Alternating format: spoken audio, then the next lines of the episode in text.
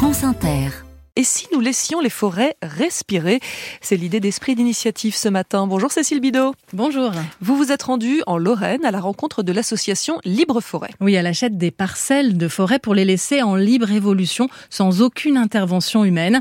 Pour mieux comprendre, je vous emmène à Messin, au sud de Nancy, avec Jean-François Petit, le président de Libre Forêt. C'est le bois des Roches qui fait 25 hectares. Donc c'est une forêt qui n'a pas été touchée depuis 1999. Alors on va se rendre vers un, un bel arbre mort. Vous allez voir, le voilà là. Il est mort et creux à la fois. Il y a du monde là-dedans.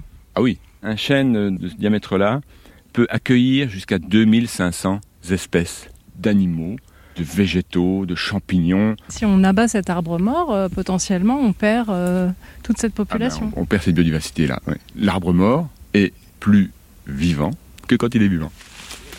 On a cinq stades dans la, dans la libre évolution. Le premier, c'est la croissance. Le deuxième, c'est la maturité écologique. Le troisième, la sénescence. Qui veut dire Eh bien, les arbres sont matures et ils se reproduisent. C'est juste avant l'écroulement. Ils s'écroulent, ils meurent.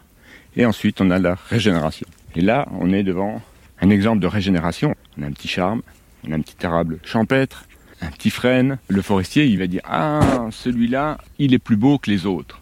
Donc, je vais favoriser sa croissance. Donc, je vais couper celui-là, couper celui-là pour lui laisser de l'espace. Alors que là, non, bah là, on va, ça va se batailler. C'est vraiment à la nature de décider et pas à l'intelligence, euh, entre guillemets, humaine de dire euh, Moi, je décide que ça va être celui-là qui va survivre. On continue notre Alors, petite voilà. marche. C'est là, hein. Alors ça c'est quoi? C'est un être. On va demander à, à nos deux adhérents là de le mesurer. Tenez. Allez hop, Donc là on est à combien? 3,50 m 3,50 m de circonférence. de circonférence. Voilà. Quel âge il a à votre avis? Je pense qu'il a environ 150 à 180 ans. La durée de vie des arbres aujourd'hui est inférieure à l'espérance de vie des hommes.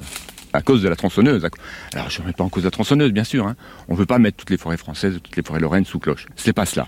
C'est des îlots qui permettent à la forêt de se régénérer et d'être tranquille. Voilà. Je m'appelle Jean-Marc Collin, je suis à la fois euh, trésorier et secrétaire de l'association Libre Forêt. Comment ça marche Quand on souhaite développer euh, des, des forêts en libre évolution, ça veut dire quand même pouvoir avoir la main dessus. Donc euh, comment financièrement c'est possible? Eh bien, il faut faire appel euh, au public, principalement aux dons.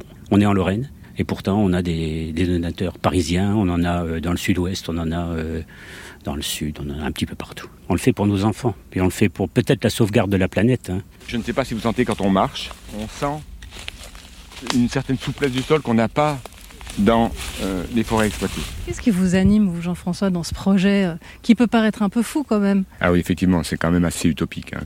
C'est c'est la beauté, c'est la vie. La vie de l'humain est intrinsèquement liée à la survie de ce type de forêt.